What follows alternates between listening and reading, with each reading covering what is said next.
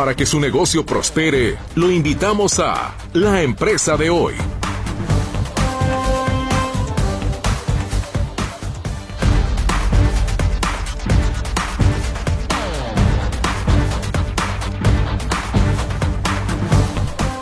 ¿Cómo le va? Muy buenas tardes. Me da muchísimo gusto recibirle a usted a mitad de la semana en este espacio de la empresa de hoy. ¿Cómo va su miércoles? Espero que esté usted teniendo muy buenos dividendos en todos los sentidos de lo que usted esté realizando en el trabajo, en lo personal, en lo person en en lo emocional, en fin, en todo lo que usted esté realizando. Nosotros esperamos que la jornada de este miércoles entonces sea fructífera. Gracias por acompañarnos en este miércoles 17 ya de enero de 2024 y que le parece si vamos con la información empresarial y eh, también en materia de dinero. El peso mexicano retrocedió frente al dólar este miércoles por tercera jornada consecutiva. La divisa local perdió terreno ante un fortalecimiento del billete verde en medio de apuestas más moderadas sobre los recortes de tasas y datos en las dos mayores economías. El tipo de cambio cerró la jornada de hoy en 17.23 pesos por dólar, frente a los 17.18 pesos por dólar del cierre oficial de ayer, de acuerdo con información del Banco de México. Este movimiento significó para el peso una caída de 4.30 centavos, equivalente a 0.25%. Aunque México ha logrado conectar a Internet cerca del 80% de su población objetivo, todavía existen muchos obstáculos para el uso de plataformas digitales de servicios financieros. Estas barreras se presentan particularmente entre algunos grupos vulnerables como los adultos mayores, la población que reside en zonas rurales o la población indígena. En México, solo 25% de la población reportó utilizar la banca móvil mientras que para economías similares como Brasil y Chile, esta cifra sube a 51 y 59% respectivamente. De acuerdo con cifras del Panorama de Inclusión Financiera 2023, los niveles de bancarización digital en México son incluso más bajos que el promedio de América Latina, esto es 39%. México probablemente liderará el crecimiento del crédito bancario en la región de América Latina durante el 2024 consideró Moody's Investors Service en un reporte sobre banca en América Latina titulado Factores crediticios clave de 2024. Los mercados locales son resilientes, pero las tasas altas crean obstáculos. La agencia detalló que en México se proyecta una expansión más dinámica de la demanda de créditos y del apetito de los bancos por el riesgo, en línea con la perspectiva de crecimiento económico del país. La informalidad es uno de los grandes retos que se tienen en México en materia de pensiones, ya que alrededor de 30 millones de mexicanos y mexicanas laboran en ella, por lo que difícilmente podrán alcanzar una pensión, señaló el Instituto Mexicano de Ejecutivos de Finanzas. Precisó además que si bien la reforma del 2020 ha abonado a incrementar los recursos para el retiro de los trabajadores, no se ha resuelto la problemática de la informalidad, ya que existen millones de mexicanos que nunca han cotizado o bien que dejaron de cotizar y que difícilmente alcanzarán una pensión. Y hablando de pensiones, de aprobarse la reforma laboral que presentará el 5 de febrero, el gobierno federal se vería obligado a pagar las pensiones al menos durante los primeros años.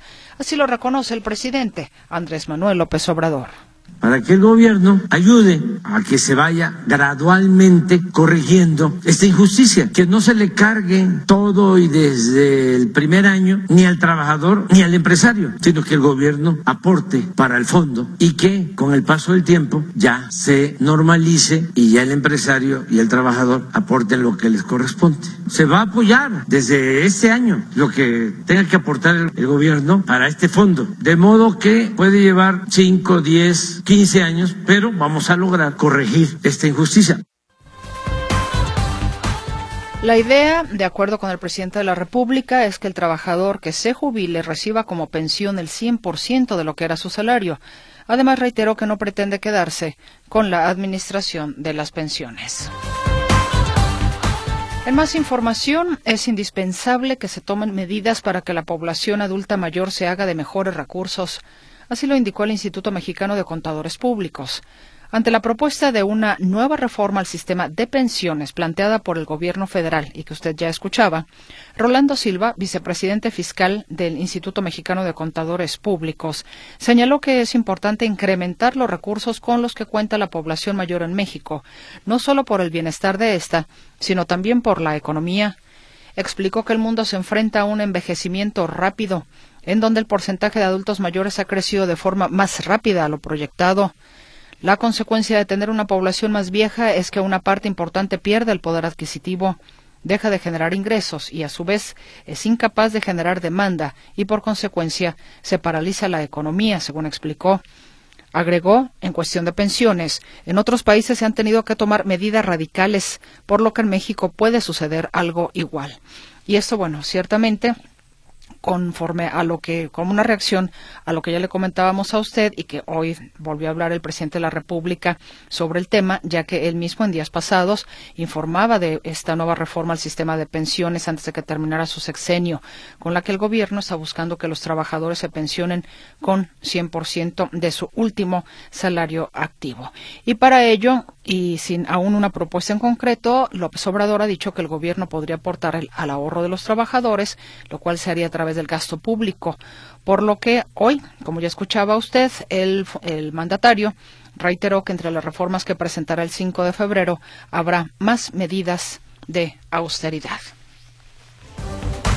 Esta tarde le saludamos con muchísimo gusto a mi compañera Berenice Flores, quien está como siempre atenta para contestar sus llamadas telefónicas en el 33 38 13 15 15 y 33 38 13 14 21.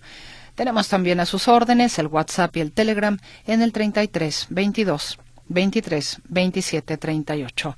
Mi compañero Gerardo Huerta le saluda en el control de audio. Ante este micrófono su servidora Mercedes Altamirano y le invito a que se quede con nosotros porque vamos a conversar con la maestra Alicia Márquez Guizar. Ella es profesora del Departamento de Finanzas del Centro Universitario de Ciencias Económico-Administrativas de la Universidad de Guadalajara sobre una guía para bien administrar nuestro dinero en este 2024. Y como cada 15 días nos acompaña Coparmex y en esta ocasión tenemos a uno de sus miembros, Montserrat Orozco Moreno, de, directora general de Kiona, para platicar cómo emprendió, eh, cómo emprendió ella precisamente su empresa y platicar un poco también al respecto de la convocatoria del premio Emprendedor Coparmex. Vayamos a la pausa y ya volvemos.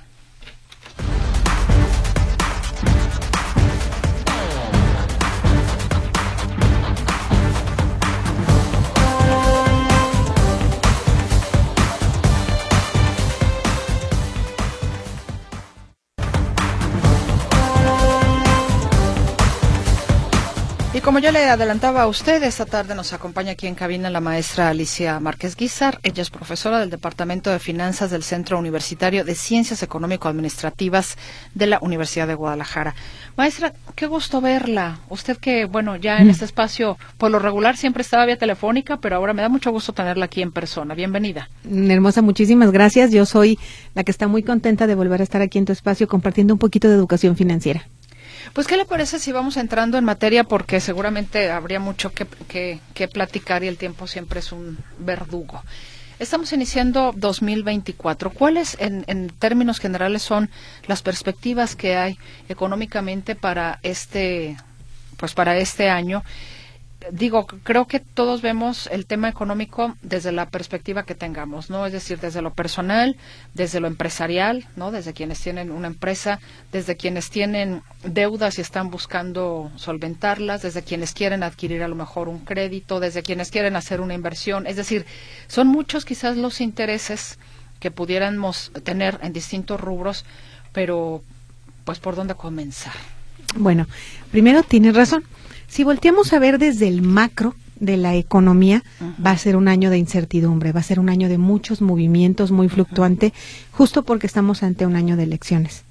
Entonces, en este momento recomiendo mucha prudencia, porque probablemente ahorita vemos unos índices económicos que, que, están así justo porque estamos próximos a las elecciones. Pero posiblemente después de las elecciones, depende de lo que suceda, va a fluctuar. Es decir, probablemente tengamos caídas o subidas. ¿Qué sí es cierto? Lo que sí es cierto es que cada uno de nosotros, como decías, pues vamos a hablar, depende de cómo nos vaya en la feria.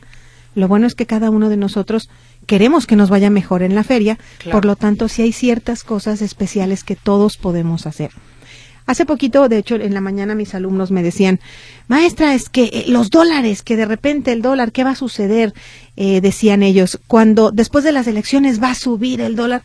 Yo les decía, a ver, no es el momento adecuado para decir, ay, es que como a lo mejor sube después de las elecciones, yo me voy a poner a comprar dólares ahorita diestra y siniestra. No, no es el momento adecuado porque acuérdense que, el, ese, el tipo de cambio no solo depende de las situaciones en nuestro país, sino es una combinación de factores.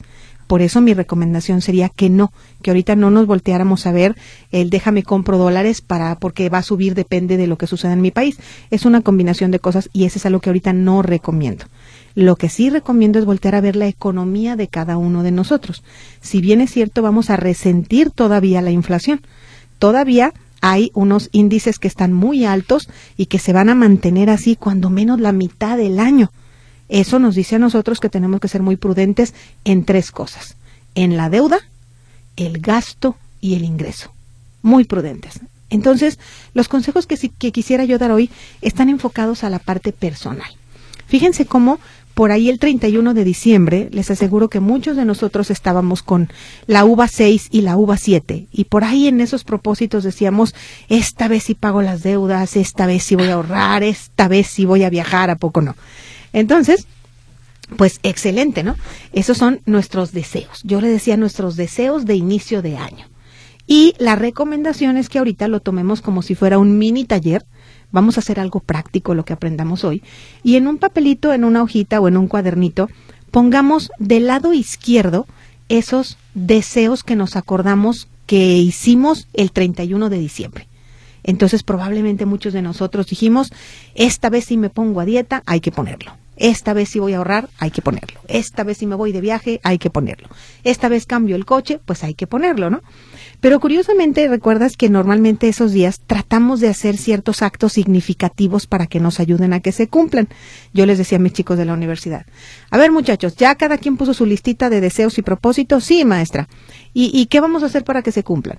Y los chicos me decían, no maestra, yo voy a traer los chones amarillos para el dinero. Y otros me decían, es correcto. Yo voy a barrer eh, la, con la escoba voy a barrer hacia afuera para que se vaya la mala suerte. Y otros me decían, yo voy a aventar las lentejas hacia atrás. Entonces yo les decía, eso suena bien bonito, o sea, son actos significativos para nosotros. Pero la pregunta clave es, de lo que te toca a ti, ¿qué vas a hacer para que suceda? Claro. Cada uno de esos deseos que pusimos en el lado izquierdo de la hoja nos llevan a un bienestar. Queremos estar bien, mejor que el año pasado y que nuestras familias también esté bien. Entonces, como que, ¿por qué se lo dejamos a las lentejas, los chones y las maletas o la escoba? Entonces tenemos que hacer lo que nos toca a nosotros, porque yo les decía, entonces, ¿qué va a pasar si tú resulta que aventaste las lentejas para la abundancia y no tuviste abundancia y vas a decir, ah, es que las lentejas estaban echadas a perder? Entonces, ¿a quién vamos a culpar? Por lo tanto, vamos a tener que hacer ciertas cosas que sí nos tocan a nosotros para que se dé ese bienestar.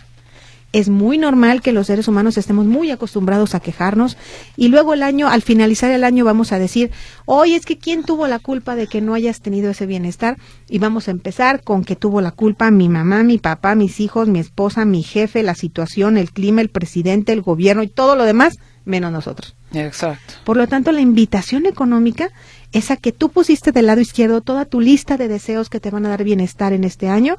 Ahora lo más importante es que del lado derecho vas a poner solamente tres propósitos financieros, pero los vamos a poner junto con dos acciones cada uno para que puntualmente se note un cambio financiero y cuando ese cambio financiero se note, se van a ir dando los del lado izquierdo en automático.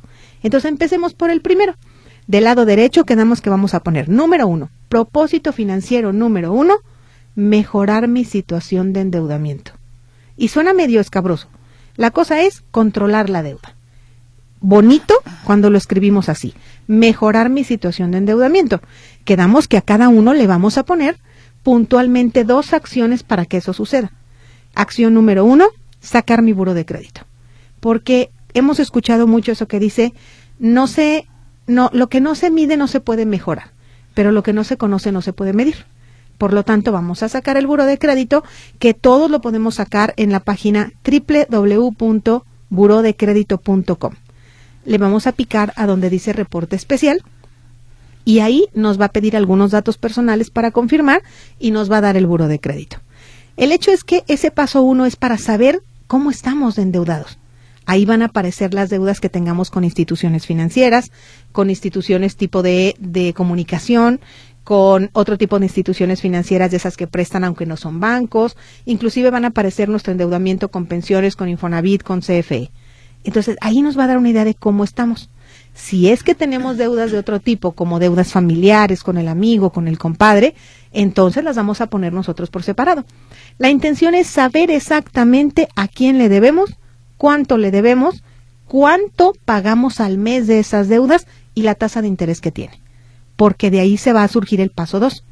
El paso 2 de ese primer propósito es identificar aquella deuda que tenga la tasa de interés más alta, porque esa es a la que le vamos a procurar pagar lo más posible cada mes. Esa deuda que tiene tasa de interés muy alta es la que nos está consumiendo, es la que nos hace que regalemos dinero cada mes y que cada mes de mis ingresos le tenga que estar abonando más. Por eso ese primer propósito que es mejorar mi situación de endeudamiento, si yo logro tener claridad de cuánto debo y cuál es la tasa de interés de cada cosa, pero también logro identificar cuál es la deuda a la que le debo de abonar un poco más al mes, ya con eso me voy a ayudar a tener mayor liquidez. Y eso me va a ayudar a que se vayan cumpliendo los propósitos bonitos, los del bienestar, que son los del lado izquierdo. Si nos damos al 2, al propósito financiero 2, fíjate cómo dice, controlar mi gasto. En ningún momento dice dejar de gastar, apretarme el cinturón, volverme ermitaño y no gastar en nada más. No. Porque luego así me dicen, hermosa. Así me dicen, ¿sabes qué? Eh, no, maestro, es que eso de las finanzas no me gusta porque, porque luego se trata de no gastar y ya me siento que me aprieto. No. Al contrario, hermosa. La única forma de mover el engrane de la economía para todos es gastando. Por lo tanto, la indicación es gasta el dinero pasa de mano a mano. Lo correcto es gastar de forma inteligente. Entonces, como suena bien bonito controlar el gasto, vamos a poner dos acciones específicas para que lo puedas controlar. Y la primera es, vamos en una hojita otra vez a poner dos columnitas. Y de un lado vamos a poner cuáles son mis gastos necesarios y del otro lado los gastos no necesarios. ¿Cuáles son los necesarios o cuáles vamos a poner ahí? Bueno, los necesarios sí son lo que gasto en vivienda, que puede ser renta o hipoteca, lo que gasto en alimentación programada, el mercado, el súper, lo que gasto en transporte, gasolina, transporte público, lo que gasto en educación, colegiaturas mías o de los chicos, lo que gasto en salud, el seguro de gastos médicos mayores, la atención que tengo que tener regular si es que tengo alguna situación especial. Ahí vamos a poner lo necesario. Servicios de la casa. Exacto, servicios, luz, agua, gas. No más que agua sé, porque luego ahí ponemos el cable y ese no es básico, no es esencial. Ese se puede suprimir, totalmente. Exacto. Entonces, ahora sí, en la otra columnita, que es gastos no necesarios, ahí sí vamos a poner el cable, todas estas plataformas de streaming que tenemos y que luego ni tiempo tenemos de verlas todas, las comiditas fuera de casa, entretenimiento y diversión, estética, vestido calzado, ahí lo vamos a poner. Entonces es el primer paso, tener claridad de cuánto gastamos. Les aseguro que muchos de nosotros vamos a decir, ah, chispas, gasto más en los que no son necesarios que en los que sí. Pues de ahí viene el paso dos. El paso dos es identificar en cuáles estoy gastando mucho y ojo, no vamos a decir ya no voy a gastar en eso. Vamos a usar la palabra clave que se dice optimizar. Si a lo mejor veo que estoy gastando vamos a ponerle mil pesos al fin de semana en comidas fuera de casa, no voy a dejar de salir a comer fuera, porque voy a sentir esa frustración, pero le voy a bajar. Si le puse mil, me voy a comprometer a solamente 700.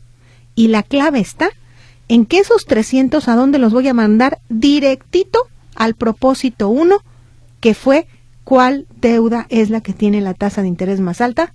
Aquello que yo reduzca de mis gastos se va para allá, de volada porque eso es lo que realmente va a ayudar a que yo pueda reducir esa deuda. Entonces el control del gasto significa dejar de decir, ay, es que saqué el billete de 500 y se desapareció, como agua se me hizo, porque así es como decimos. No, yo voy a tener el control porque yo decido cómo separo cada semana, cada quincena o de lo que tomo de mi negocio, separo lo necesario, que es en la listita de los gastos necesarios, pero me doy permiso de también gastar en algo no necesario, pero no lo que realmente gastaba, sino tal vez un poquito menos para poder abonar a las deudas y que yo vaya liquidando las deudas y que tenga liquidez. Entonces te fijas cómo en ese propósito número dos ya tengo bien claro esos dos pasitos. El paso uno que era hacer esta lista de necesarios contra no necesarios y ese es el uno y el paso dos era identificar aquellos en los que sí puedo reducir un poquito sin sacrificar de que es que ya nunca voy a comer en la calle. No, no, no, pues lo sabemos que lo hacemos, pero un poquito menos, pero porque estoy destinando ese pequeño espacio para poder mandarlo a la deuda que tenga mayor interés. Entonces, ahí ya tenemos el propósito 1 y el 2. Ahora nos damos al 3, que el 3 es súper importante. Iniciar con el ahorro. Muchos de nosotros, te decía que ahí por en la UVA 7, es cuando decimos, ahora sí voy a ahorrar. Pero fíjate qué curioso. Si en nuestra cabeza le decimos solamente voy a ahorrar, se queda en algo muy aburrido. Nuestra cabeza no entiende qué cosa es ahorrar porque no da ningún beneficio o no lo vemos tangible. Por eso, el propósito de voy a ahorrar nos aguanta como para marzo. Porque enero y febrero. Como el gimnasio. Ah, claro, sí, por supuesto. Y luego, ¿qué crees? Nuestra cabeza es buenísima para ponernos excusas, buenísima. Entonces, por ahí como en marzo, eh, nuestro propósito de muy buena intención se acabó porque nos dieron las dos enfermedades de las finanzas que son la víctima y el me lo merezco. Entonces, por ahí en marzo, no hombre, ya me repetí unas 380 veces, no, pero es que pobrecito de mí, es que trabajo mucho, me lo merezco, y lo poquito que hubieras ahorrado, se te fue. Entonces, ¿qué tenemos que hacer? Entender que somos débiles y susceptibles a la parte emocional, entonces nos tenemos que obligar a ahorrar. Cuando me dicen, ¿qué cosa es el ahorro, maestra? Tiene que ser una obligación. Si no, no se va a hacer. Si nos quedamos en la buena intención, no se va a hacer. Entonces nos tenemos que obligar. Y les voy a dar el tip genial para obligarnos. Vamos a meternos a la página de CETES, que la podemos encontrar como www.cetesdirecto.com. Es súper digerible, súper confiable y le vamos a picar donde dice abrir cuenta. Vamos a seguir todos los pasos, es una página muy segura y al final nos va a dar tres datos. Tu usuario, tu contraseña y la cuenta clave, que es la cuenta que tienen todos los bancos. Es un número largo de 18 dígitos. En cuanto la cuenta esté abierta, ya vamos a poder transferirle de nuestra cuenta de banco a la cuenta de CETES, o mejor aún, vamos a poder picarle un botoncito que dice tanda CETES. Porque ¿cuántos de nosotros se nos da por ahí ahorrar en la tanda? Porque me siento obligado a darle a la persona que está haciendo la tanda, cuando la realidad es que es muy arriesgado. Ya luego hablaremos tú y yo de las tandas, pero muy bien. es muy, muy arriesgado. En CETES, ¿qué te dice el tanda CETES? Ah, tú le picas el botón donde dice, quítame 100 pesitos a la semana y te los va a quitar de tu cuenta. Lo bonito es que en la cuenta de CETES la podemos abrir desde 100 pesos. Entonces no hay pretexto para ahorrar. Yo les decía que eso tiene que decir hoy, hoy, hoy, porque hoy podemos sacar de nuestra bolsa, de nuestra cartera, 20 pesitos, 30 pesitos, 50, y te aseguro que de aquí a que se acabe el mes ya juntamos los 100 y ya iniciamos el ahorro. El ahorro no tiene por qué iniciarse con una cantidad muy alta. Lo más importante aquí es que lo iniciemos. Ese primer paso nos va a hacer un cambio emocional de decir, ya inicié. Y eso nos motiva a continuar, a no decir mañana, pasado, cuando me sobre, cuando gane más, cuando deba menos porque para las excusas somos buenísimos. Entonces, esos, momentos nunca llegan. No llegan.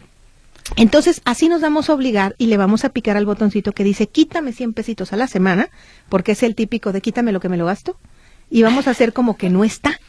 Y así vamos a ir acumulando poco a poquito un pequeño ahorro.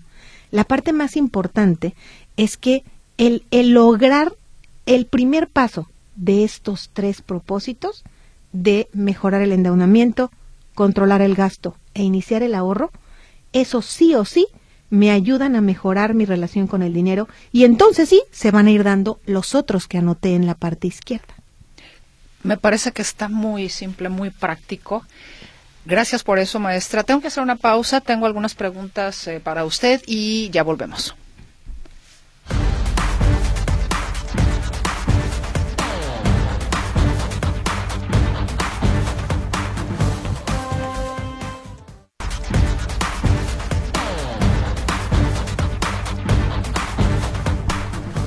Estamos de regreso. Qué bueno que nos acompaña usted y le agradezco también su comunicación, por supuesto, a este espacio. Nos acompaña la maestra Alicia Márquez Guizar.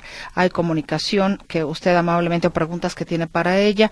Nos dice una pregunta a la invitada. Si lo más básico para vivir, como es la alimentación, está todo muy caro. El nopal a 60, chayote 50, naranja 20, calabaza 50, jitomate 50, así como, así como ahorra. Ah, es que ahí te va, como te decía, si, si decimos que solamente vamos a ahorrar cuando no se alcance, no se va a lograr.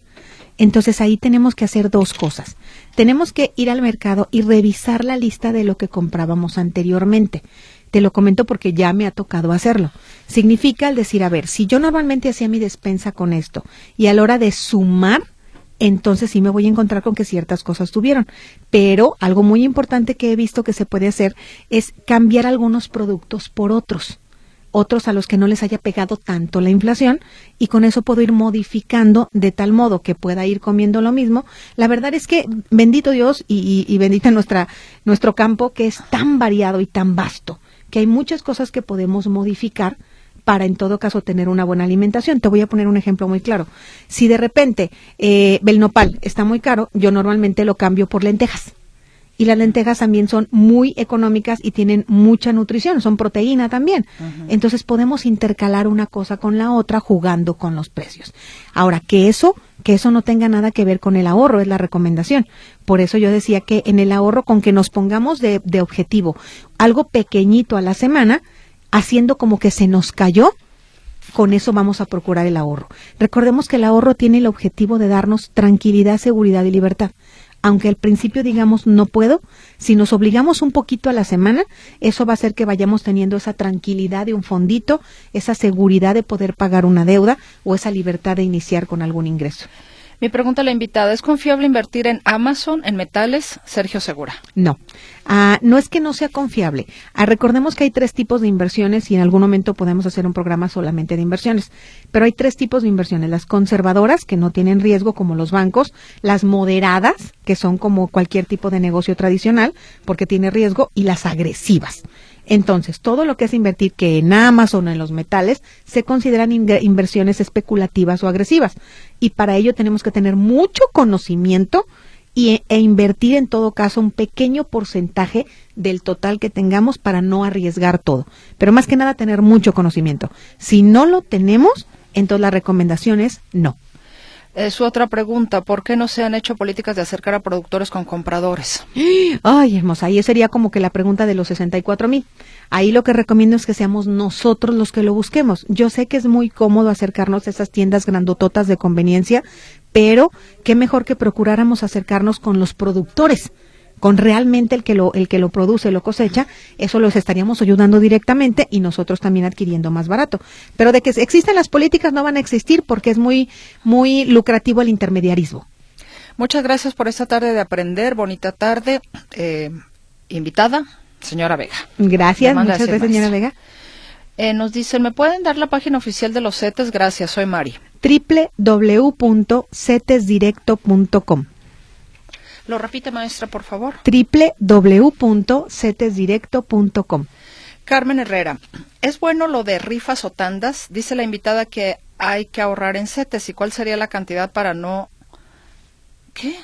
para no Para no afectar la economía. La verdad es que eh, podemos empezar con el mínimo que son 100 pesos. Ahora, ¿las rifas y las tandas eh, son adecuadas? No son adecuadas, bueno, nos es fácil hacerlo porque nos sentimos obligados a cumplirle a una persona. Si hablamos de riesgo, son sumamente riesgosas porque estamos confiándole nuestro dinero a una persona que bien puede enfermarse, tener un accidente, irse con tu dinero, puede sufrir un asalto y no te va a reponer tu dinero.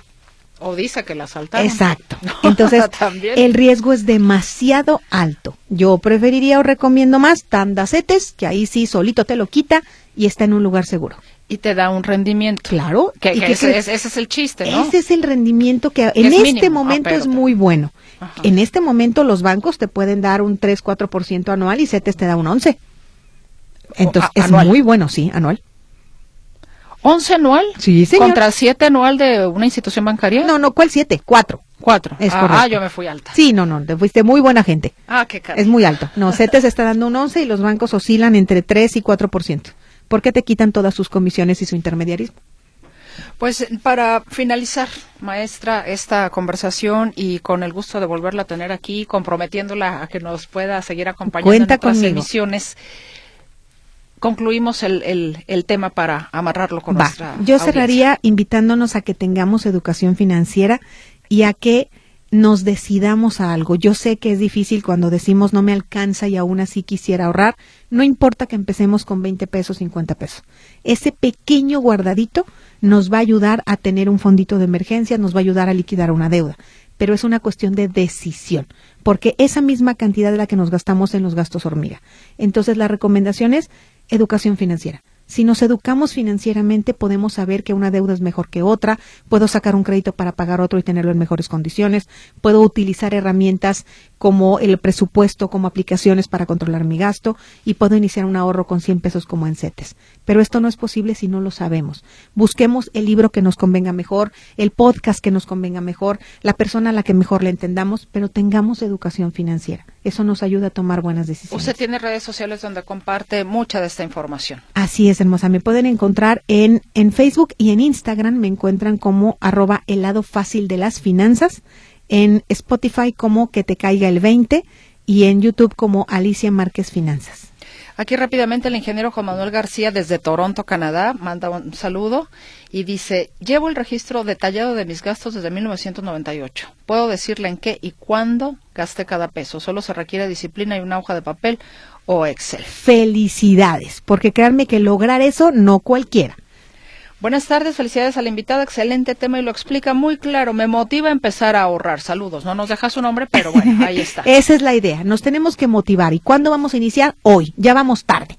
Iniciemos el día de hoy con esos tres pasitos. Maestra, muchísimas gracias, maestra Alicia Márquez, muy gentil. Gracias. Y vamos a la pausa y regresamos con más de la empresa de hoy.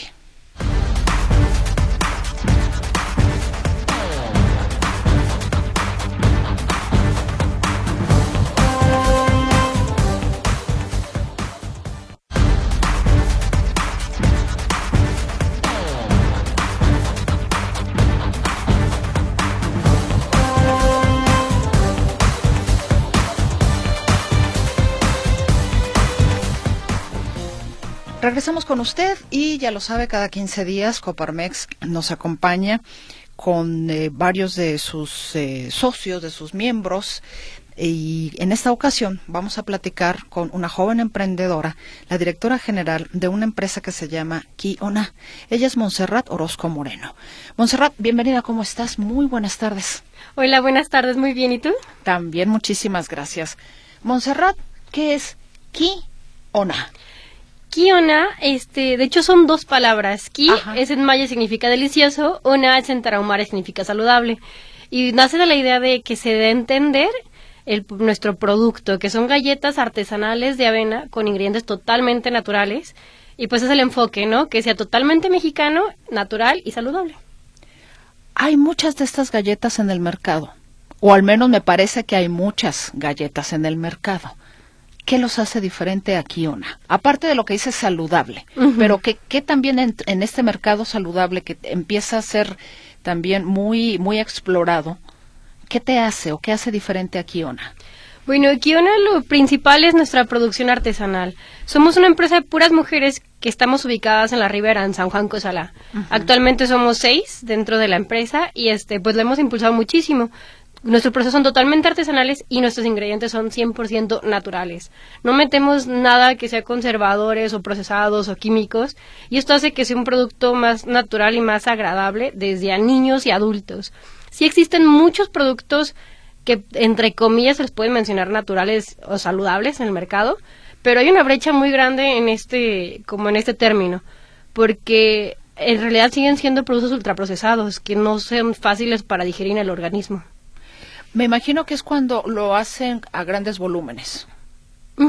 No es el caso de ustedes. No, o sea, bueno, sí hacemos la producción a gran escala, pero pero de todos modos sí mantenemos esta parte este natural. De hecho, un ingrediente que lleva las galletas es como el huevo y infinidad de veces nos han ofrecido huevo en polvo que trae procesos y ya que ves la tabla nutrimental, pues sí, huevo es uno de los tantos ingredientes que contiene, pero pues no, no, no, no es lo que buscamos, ¿no? Si nos tratamos de, de apegar lo más posible que sea totalmente natural.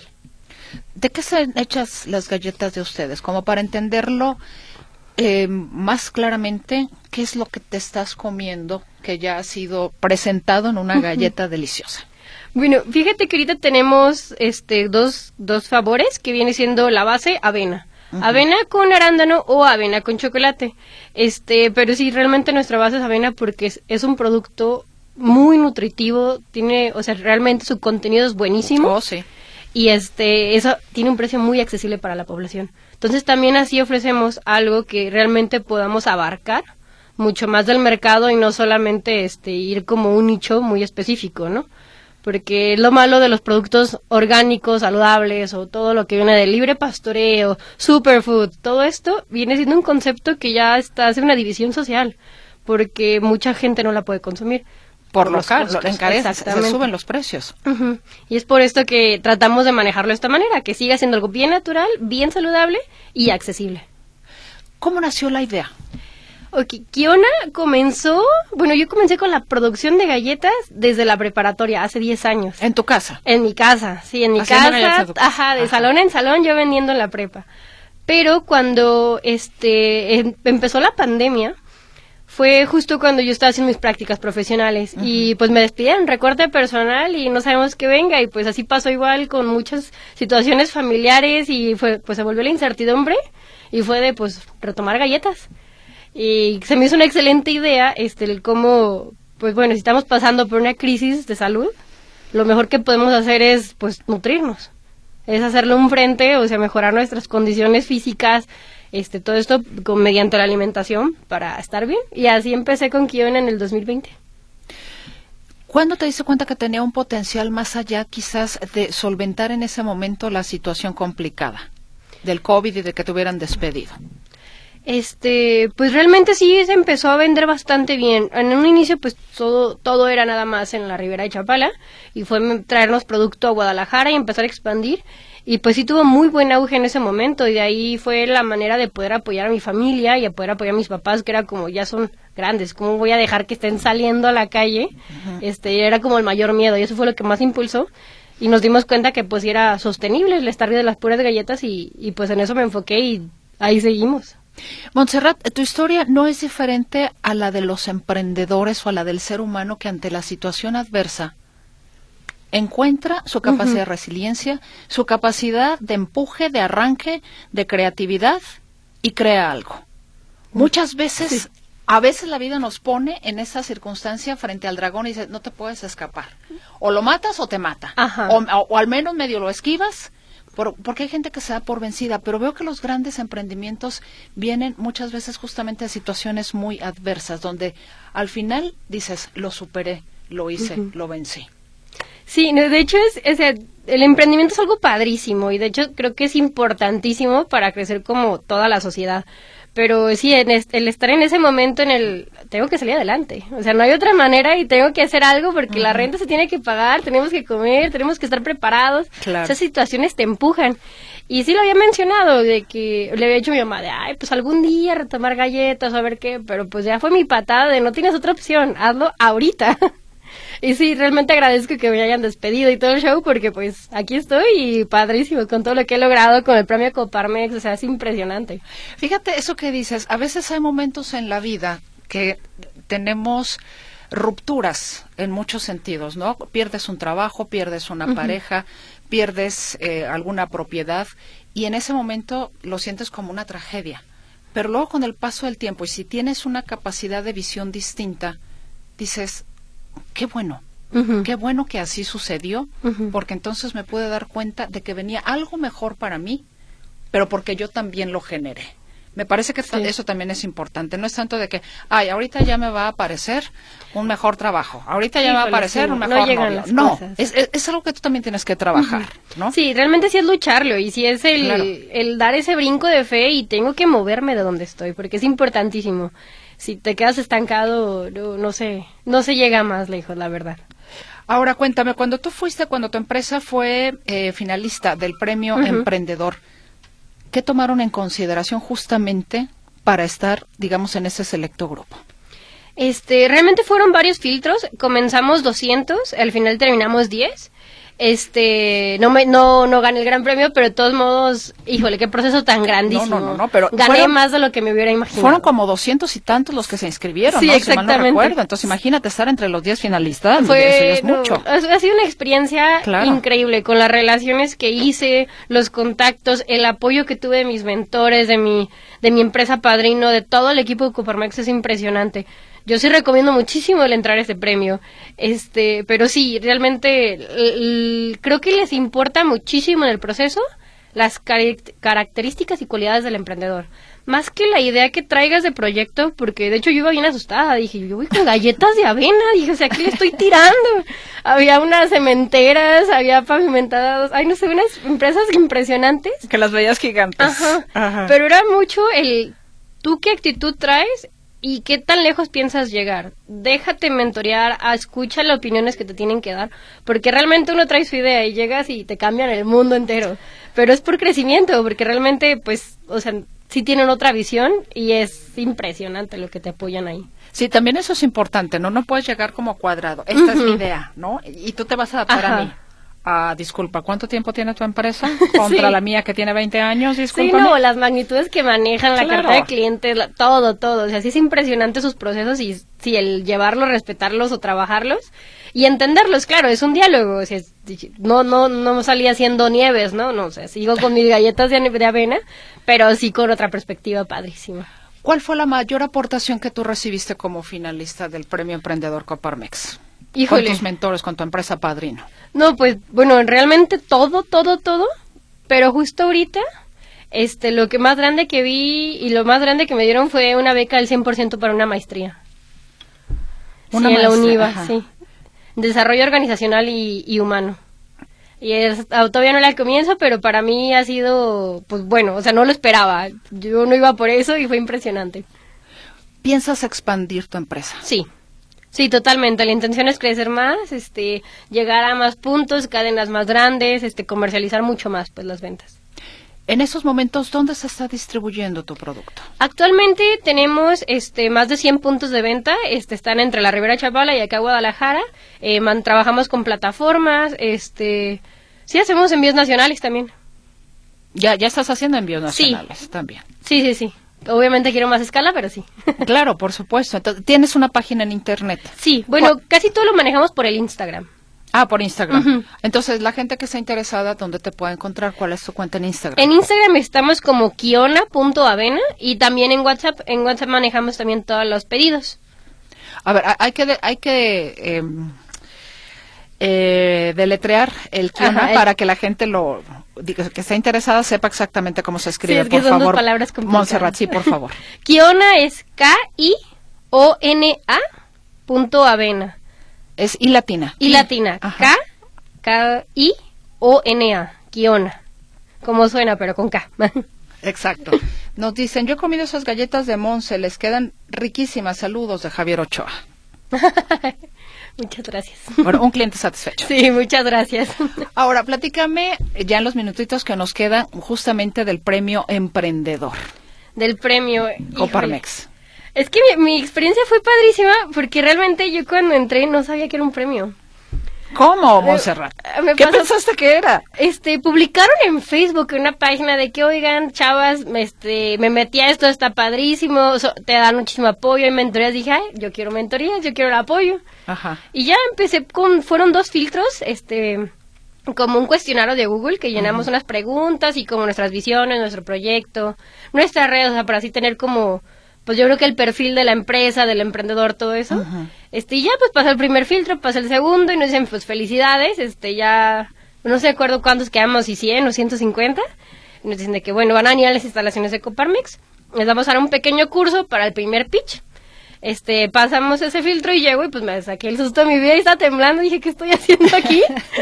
pues yo no esperaba nada de eso y ya nos empezaron a platicar y ahí me enteré yo que era un premio. Dije, ay, ¿cómo?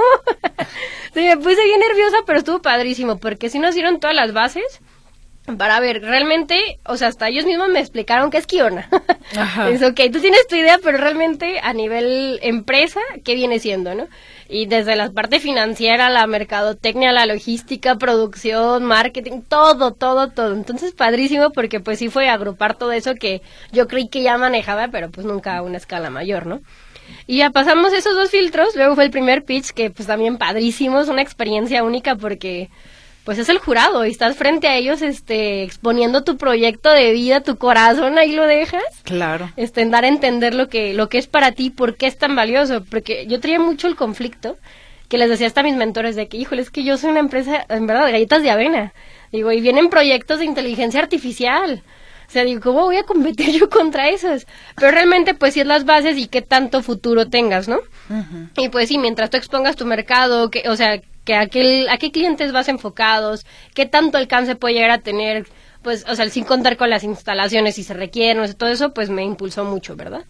Este, pero sí, es una, fue una- es una experiencia padrísima porque esos filtros, este, pues son, son padrísimos. Pero luego ya que llegas a los 10 finalistas, ya te elige una empresa padrino, que son las empresas afiliadas a Coparmex. Este, yo estuve con Silvana y wow, qué impresionante. Me decían de, no sé, vas a tener tres sesiones al mes o algo así. Y vamos a ir dejando tareas, ir avanzando. No, pues yo tenía como tres por semana y me estaba volviendo loca, pero padrísimo. Porque pues sí fue mucho avance. No, definitivamente. Eso es algo con lo que concuerdan todos los que han atravesado por esta, eh, eh, por esta experiencia que lo han compartido en estos micrófonos de Radio Metrópoli. Ahora, Monse, ¿cuándo, eh, para las personas que puedan estar interesadas, para los emprendedores, cuándo vence la convocatoria? La convocatoria está abierta ahorita, este, y creo, tengo entendido que hasta marzo. Este, la fecha exacta, el día no me acuerdo, pero, pero sí, este, sigue abierta y realmente lo- la- los registros son muy sencillos. Yo sí invito a todos a que lo hagan porque está padrísima la experiencia. ¿Qué cosas tú, por ejemplo, te diste cuenta que quizás de continuar por ese mismo camino, ya con esta experiencia, te hubieran quizás llevado por un rumbo distinto? ¿Analizaste esa parte? Sí, o sea, el- la diferencia de haber entrado y no entrar a Coparmex hubiera sido totalmente distinta porque eh, yo creo que yo sola no, no me subestimo, pero claro que sí podría lograrlo. Pero con el hecho del apoyo que se tiene ahí adentro, las, las relaciones que hace, los contactos, este, no, no, no, pues te, te ayudan y te evitan muchísimos pasos de procesos que yo hubiera tenido que hacer aparte, de poquito, pues, poquito irlos buscando. Mira, estaba buscando, precisa- a propósito de buscar, Gracias. La convocatoria eh, cierra el 8 de marzo de 2024. Eh, pueden ustedes ingresar al premioemprendedor.org.mx y aquí viene toda la información. Precisamente, eh, estoy viendo aquí a Denise Reynoso que estuvo con nosotros hace poquito. Un saludo para ella, que fue la ganadora precisamente del Premio Emprendedor 2023. Y bueno, pues tú estuviste entre las 10 finalistas. Muchísimas gracias por haber estado con nosotros, Monse. Muchas gracias. Muchísimo éxito. Gracias, igualmente. Y seguramente incluirás después algo más que galletas de avena. Sí, la idea es expandir más. Exactamente. Bueno, pues muchas felicidades y ya con esto nos despedimos. Muchas gracias a usted por el favor de su escucha y hasta la próxima emisión de la empresa de hoy.